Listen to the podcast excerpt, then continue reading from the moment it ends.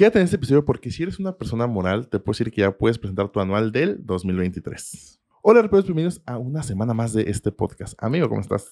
Todo bien. ¿Tú qué tal? Todo muy bien. Eh, estamos grabando el 4 de enero y eso es importante mencionar porque el SAT fue un gran rey mago para las personas morales y, le, y nos dijo, ¿saben qué? Ya me preparé y estoy listo para que puedan presentar sus declaraciones anuales desde el primero de enero hasta el primero de abril. Sí, aquí es importante mencionar justamente que el plazo en realidad no es hasta el primero de abril, es hasta el 31 de marzo, pero como cae en día inhábil, se pasa al día hábil siguiente. La ley justamente sí nos marca que las personas morales pueden presentar su declaración anual durante, bueno, hasta el 31 de marzo eh, pero justamente ahorita estábamos platicando antes de empezar a grabar que nunca habían tenido como todo lo suficientemente listo para decir presenta ahorita en enero. Sí, sí, no, no, no. Es algo muy histórico verdaderamente, o sea, porque sí es de... Al menos les estamos hablando de nuestra carrera profesional. Y de nuestra experiencia y los años que hemos hecho anuales, que si era de no, pues no está listo y era muy complejo. ¿Qué creo? A ver, que con la información o lo que ha pasado en los últimos años, donde ya mucha información venía precargada, era muy fácil pronosticar tal vez que iba a tener tal vez antes la plataforma, pero no que desde el 1 de enero pudieras presentar tu anual. Es correcto. Y pues bueno, o sea, vamos a revisar cada uno de los apartados del comunicado para irles explicando esto, pero antes me gustaría hablarles, porque yo sé que si les decimos, oye, ya presenta tu declaración anual, no tienes ningún beneficio como tangible en tu mente del por qué lo tendrías que presentar. Pero es importante que sepan que, por ejemplo, si ustedes ya están listos para presentar su declaración anual en enero y el año pasado tuvieron pérdida, a partir de febrero ustedes ya no tendrían que hacer pagos provisionales porque van a poder empezar a aplicar esa pérdida. Y además, si su coeficiente de utilidad en el caso de ser una persona del régimen general era, no sé, del 50% y para este año es del 25%, desde el momento en el que ya ustedes tienen su declaración anual ya pueden empezar a aplicar el coeficiente nuevo y esto les ayudaría al menos en tema de flujo, porque ya febrero y, marzo lo podrían estar presentando de manera correcta con los datos históricos del año pasado y no esperar hasta abril. Entonces sí, eso es muy, muy, importante. Entonces sí, ténganlo presente. Y aparte, para las personas que salen de reciclo, esto también es importante porque ya el año pasado tuvimos la penosa experiencia de que te sacan de reciclo en la mayoría de los casos hasta presentar la anual y pues ahorita ya la puedes presentar en enero. Solo lo importante es que estés al corriente con tus obligaciones y ya hayas hecho tu pago provisional de diciembre. Es correcto. Hecho y pagado. Ajá, hecho y pagado. Entonces, de hecho es el comunicado 2 del 2024 por parte del SAT que sale el 4 de enero del 2024. El título se llama SAT implementa mejoras para la presentación de la declaración anual 2023 de personas morales y ya aquí lo primero que dice es que tenemos del 1 de enero al 1 de abril para presentar las declaraciones anuales y que el SAT, con la finalidad de mejorar, eh, pues la facilitar el cumplimiento de, obligaciones fiscales, hizo algunas mejoras en la plataforma y las va a enlistar, que lo primero que dice es que pueden agregarse las pérdidas fiscales de ejercicios pasados si no se visualizan del 2013 al 2021 que estén pendientes de amortizar. Esto era un gran problema para todos los contadores cuando no aparecían las pérdidas. porque Era información que ya estaba precargada. Pero muchas veces las, eh, las personas morales, cuando tenían pérdida en el ejercicio, decían, ah, pues ya no, ya no tengo ningún impuesto por pagar en este año, entonces no tengo que ver el apartado de mis pérdidas. Ajá. Y de hecho, y era raro porque ni siquiera lo marcaba como un campo obligatorio. Solo era de, ¿tienes pérdidas? Tenías que poner sí o no y ya decías, ah, si no tienes, pues ya él decía, pues ya tú me dijiste que no tenías nada. Ah. Entonces, muchas personas se saltaban ese paso y no actualizaban sus pérdidas de ejercicios anteriores. Y por lo tanto, llegaban, llegamos muchos al anual del 2022 y decían, oye, es que me falta la pérdida del 2020. Era porque bueno, no... aquí te incluiste y a nosotros no nos pasó. Cierto. ¿Qué te puedo decir? Ajá. Les pasó a muchos. Sí. Eh, que era de, llegué a la pérdida del, llegué a mi anual del 22, tuve una pérdida en el 21 y en el 20. Y solo veo la del 21. Eso era porque en tu anual del 21 no, pus, no actualizaste tu pérdida del 20. ¿Y qué tenías que hacer? Una declaración complementaria. Lo cual hacía que eh, las facultades de comprobación de la autoridad volvieran a renacer durante otros cinco años. Y esto era un show porque al final, o sea, tenías que presentar en el mejor de los casos la del inmediato anterior, que era 2021. Pero sí hubo personas que tuvieron que presentar 19, 20, 21, 22. Bueno, la del 22 era la que iban a presentar para poder tener sus pérdidas fiscales actualizadas y poderlas aplicar. Si la pérdida era de 10 mil pesos, pues probablemente ni siquiera valía la pena. Pero hablando de empresas que tienen millones de pérdida, sí es importante que se estén cargando de manera correcta. Entonces creo que, ah, que habiliten este apartado está muy bien, porque de hecho, si no mal recuerdo, en la anual del 21 es donde decían, oye, no tengo información de años pasados, o sí las tengo, pero me da flojera buscarlo a mi SAT, ponme aquí tus pérdidas. Entonces, creo que este apartado, que lo vuelvan a habilitar y que sea un campo que tú puedas modificar, lo veo bastante bien. No, sí viene de antes. ¿Sí? Porque me acuerdo que cuando presentamos anuales en el 21, ya estaba este problema. Hiciera de presentar 19 y 20. Vean, entonces es un problema que después de cinco años los GAT dijo, estamos facilitando las cosas para ustedes. Y como buen mexicano, si dejabas las cosas al final y querías presentar tu declaración el 31 de marzo, ya había valido porque tenías que presentar la complementaria, esperar que se cargara la información precargada y ahora sí poder presentar tu anual. Y si tenías que presentar varias complementarias, estaba todavía peor porque pues esto te aplazaba muchísimo más el, el momento de presentación. Sí. Entonces, esto creemos que fue un gran acierto por parte del SAT. Me siento muy teto porque estamos verdaderamente emocionados por esto, pero, o sea, sí es, sí va a facilitar mucho nuestra chamba, justo. Luego, el segundo punto que nos dicen es, se incluye la primera y segunda actualización de la pérdida fiscal por amortizar en caso de que se haya generado en el ejercicio inmediato anterior. Si se fijan acá arribita, nos decía de los ejercicios 2013 a 2021. Ahorita nosotros vamos a presentar la declaración anual del 2023 y aquí está hablando de la pérdida del 2022.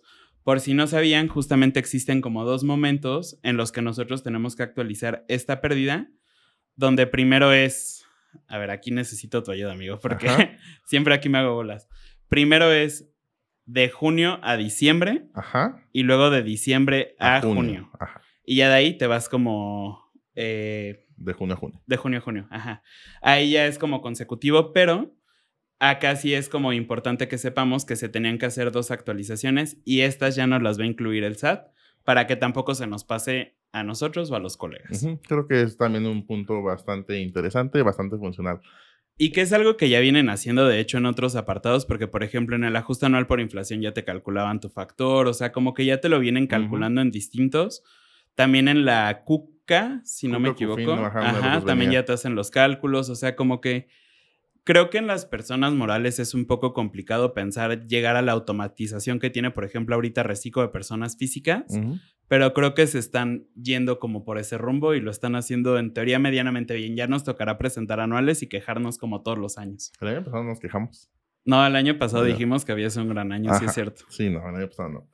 Ok, el tercer punto creo que fue eh, que ya se estaba hablando. El más celebrado. Ya, o sea, en, grupos de colegas ya se hablaba de este punto porque sale a finales de diciembre un simulador del anual y los curiosos se metieron y dijeron, ¿saben qué? Venimos de el futuro y no van a estar dos estados financieros que a todos los contadores, a todas las personas que presentaron anuales fue un dolor de cabeza. en el mejor de los casos. Sí, que fue el estado de flujo de efectivo y el estado de cambios eh, en, el, capital, contable. Los eliminan para el 2023, lo cual también muchos dijeron, oye, me estuve preparando todo el año para estos estados financieros y me estás diciendo que ya nos voy a tener. Pasa. Esto sí es un problema. Para muchos colegas fue un, un tema de molestia, porque si era algo en lo que no estabas acostumbrado y aparte te pedían que lo hicieras comparativo. Entonces, ahí tenías que presentar varios estados financieros, o sea, al menos tenías que elaborar 21 y 22. En el mejor de los casos. Pero también existía uno que te pedía comparativo con el 20, que era justamente el del capital contable. Y aparte, como te ligaba los, los datos, tenías que tener en realidad toda la información preparada de 20, 21 y 22 porque te lo iba a estar jalando de distintos lados. Ahora no lo van a hacer así, pero justamente hubo personas que dijeron, ok, esto fue un dolor de cabeza para mí el año pasado, lo que vamos a hacer es que vamos a modificar nuestras políticas contables, vamos a empezar a poner los segmentos de negocio cada que esto ya es súper técnico, ¿no? Pero vamos a empezar a poner este tipo de cosas cada que estemos haciendo registros contables. Es algo que te quita muchísimo más tiempo en la práctica y elaboración de una contabilidad y ahora está eliminado. Entonces, digo, algo que, bueno, ahí ya me voy a adelantar, pero el siguiente punto es que justo nos dicen, precarga de la información de estados financieros que permanecen presentados en el ejercicio inmediato anterior. Entonces, probablemente sí, sí vamos a tener, la verdad es que no hemos tenido chance de revisar el simulador, pero probablemente sí vamos a tener, por ejemplo, 21, 22 y 23 de los estados financieros básicos, que son los que sí estás obligado por ley a llevar, eh, que es el estado de resultados y el balance general. Pero esto ya va a venir precargado de tu declaración anual pasada. Aquí también tengan cuidado si por alguna razón tuvieron alguna modificación que en teoría no la deberían de tener, tienen que verlo con tiempo porque probablemente van a tener que presentar una complementaria para poder presentar esto. El otro punto que mencionan es que va a estar un campo adicionado por una deducción inmediata de inversiones de un decreto que salió en el, 11 de octubre de 2023 por todo lo que tuvo que ver con el huracán Otis. O sea, las personas afectadas por este huracán, eh, tanto ya sean personas del régimen general o de reciclo, podrán aplicar esta deducción inmediata de inversiones. El siguiente es la deducción de formato de impresión para facilitar la identificación de algunas deducciones eh, aplicadas. Esto tal vez tú como dueño de una de negocios de una empresa no sabes a qué se refiere, pero si te diste cuenta, el anual del último año eran como 42 hojas, donde básicamente de esas 42 todo era de ah, sí pagaste este impuesto y te voy a decir cuándo me lo pagaste, si pagaste recargos, si pagaste prestaciones.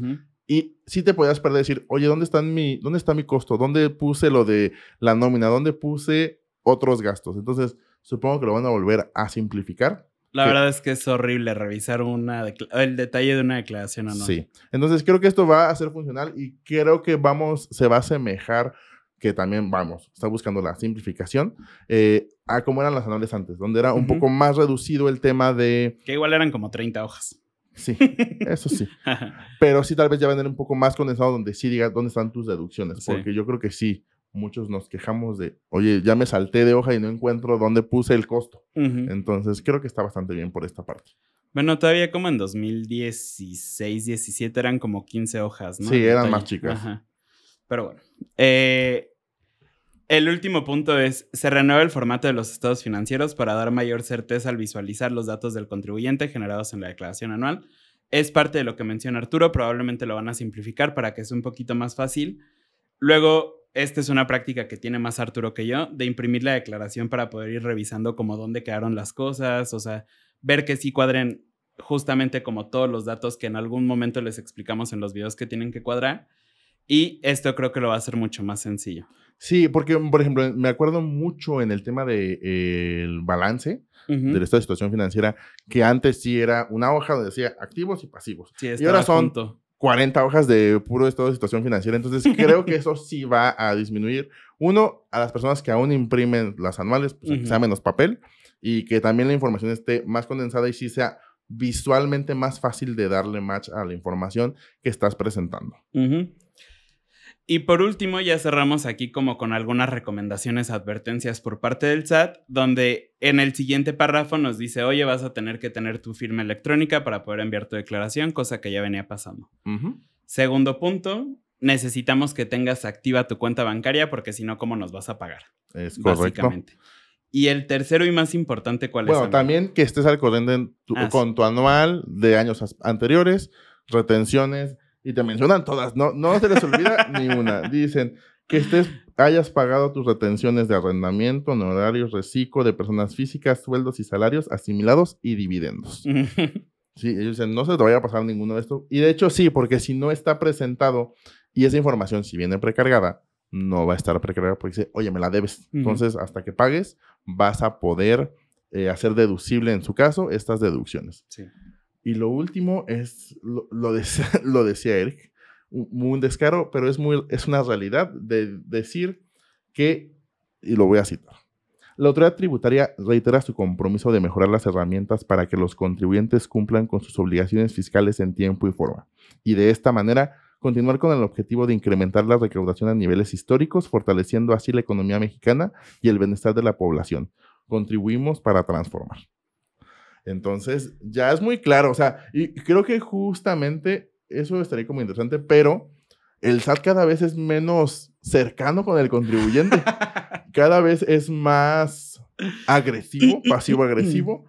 Antes sí era de te invitamos a cumplir con tus obligaciones fiscales. Sabes que ya me di cuenta de esto. Ahora dice presenta tus declaraciones fiscales y paga el impuesto que resulte. Ya es muy agresivo el SAT. y es bien hostil, la verdad. Sí, entonces, vaya, que es con la idea de lo que ha buscado esta administración, de mejorar la, recaudación fiscal que ha pasado, pero sí cada vez las formas son, las, son, menos, son más feas. En otros episodios hemos hablado acerca más o menos del terrorismo fiscal y se entiende justo este tipo de cosas, ¿saben? Donde te dicen, estamos haciendo todo lo posible para fiscalizar más y en algunos episodios también hemos hablado de que por cada peso que pone el SAT para fiscalización recauda como 100 pesos más o no me acuerdo cuánto más, o sea, pero es muy rentable para ellos el hacer auditorías, el mandar requerimientos, el hacer todo lo posible para que como contribuyente pagues tus impuestos. Esto, claro, se ha visto reflejado en uno de los regímenes más bonitos para cualquier persona, que es el reciclo, porque al optimizar y conseguir que sí estén pagando los impuestos las personas morales, pues básicamente ya no es tan necesario exigirle tanto a las físicas. Entonces, creo que este sí ha sido un acierto en materia tributaria que ha tenido la administración, donde no están obligados justamente a incrementar los impuestos porque están haciendo una muy buena eficiencia tributaria, pero cada vez son mucho más agresivos los correos y ya de repente, o sea, cuando llega a pasar que a los clientes les llega un correo y Arturo y yo lo revisamos, es como de, uy, cada vez están siendo más hostiles de que, oye, este, antes era de que encontramos algunas inconsistencias en tus retenciones. Ahora es, checa tus retenciones y págame lo que me tienes que pagar casi, casi. Sí, sí, fueron muy agresivos. Entonces, eh, pues nada, creo que en algún momento, también de febrero o marzo, supongo que febrero, porque marzo va a ser complicado, podemos ver el tema de ya la declaración, cómo se presentó. Sí, supongo que va a presentar aún un tipo de inconsistencias, claramente, o sea, pero siento que sí ya toda la inversión que se hizo en el tema de esta automatización o de lo precargado en la declaración, creo que que va a ser bastante bueno para que no haya tanta intermitencia durante marzo, que va a ser el mes más complicado. Y entonces también, colegas, si tienen el tiempo para hacer sus anuales antes, vayan preparándose ante enero, febrero y no se esperen hasta marzo, donde todos nos quejamos de prórrogas y prórrogas. Y ya, mira, ya el SAT desde el 4 dijo, ya puedes presentarme tu anual. Y esto que menciona Arturo, de hecho, también es súper importante porque a nosotros nos llegó un cliente justamente por este apartado de las pérdidas, donde el contador interno que tenían dijo de que yo nunca pude obtener las pérdidas, yo ya no voy a presentar pagos provisionales, fueron creando como todo un atraso y a finales del año pasado ahora eh, nos tocó presentar su declaración anual del 2022 y cuando nosotros nos metimos a ese apartado ya era un apartado, o sea, ya era muy distinto el aplicativo a lo que habíamos visto en marzo. Entonces también es importante que ustedes sepan que si se meten al aplicativo en la esquina inferior izquierda, esquina superior izquierda, van a encontrar el número de aplicativo que es, porque constantemente lo están actualizando y pues van cambiando cosas. De hecho, fue algo que incluso nos pasó durante marzo. O sea, si no mal recuerdo, el 30, 31 hubo una modificación y en el estado de flujo efectivo agregaron más conceptos. Y se fue de, oye, ya presenté un anual. Y lo añadieron para borrarlo este año. Ajá. Ripinri. Muy triste por parte de ellos. Pero bueno, creo que es todo. Creo que es muy interesante que el SAT ya está listo para esta temporada tan pesada. Entonces les decía, no se hagan pesado ustedes, no quieran pedir prórrogas. Se me hace, o sea, el SAT sí está preparado desde enero en teoría. Entonces, veamos cómo funciona este año y a ver qué tal nos va con estas anuales. Y también en la medida que todos seamos un poco más precavidos, eso nos va a ayudar a que no se sature la página el 30, 31 de marzo, el primero de abril. El primero de abril va a estar caída. Porque es justamente cómo tendemos a hacer las cosas un poquito en México, lamentablemente. Dicho esto. Creo que es todo. Eh, si es, eh, bueno, no sé, en tema de historia, puedes tener cualquier historia de parte de nosotros para cualquier tema, seas persona física, seas persona moral, eh, puedes, en temas contables, fiscales y, y temas de nómina, en arpeconsultores.com, en la esquina superior derecha. Derecha. Dice asesoría uno a uno, ahí podrán ver nuestros horarios. Es importante recalcarlo que durante el primer cuatrimestre de este 2024 las fechas, los días que tenemos asesoría son pocos y los horarios también son pocos. Entonces, revisa si tienes alguna eh, duda o algo que quieras revisar con nosotros, no te esperes hasta el final porque sí va a ser muy complicado. O sea, ahorita estamos hablando tal vez enero y febrero con un poco más de horarios, sin embargo, tal vez marzo y abril podamos irlos disminuyendo en la medida de lo que tengamos de trabajo. Entonces, sí, sé precavido, revísalo con anticipación y pues nada, también recuerda seguirnos en nuestras redes sociales, estamos en Instagram, Facebook, Threads, YouTube, Spotify, Facebook, TikTok y Reddit. Y ya, solo ahí. Creo que es todo. Eh, yo soy Arturo. Yo soy Eric. Juntos somos Arpea y nos vemos la siguiente semana.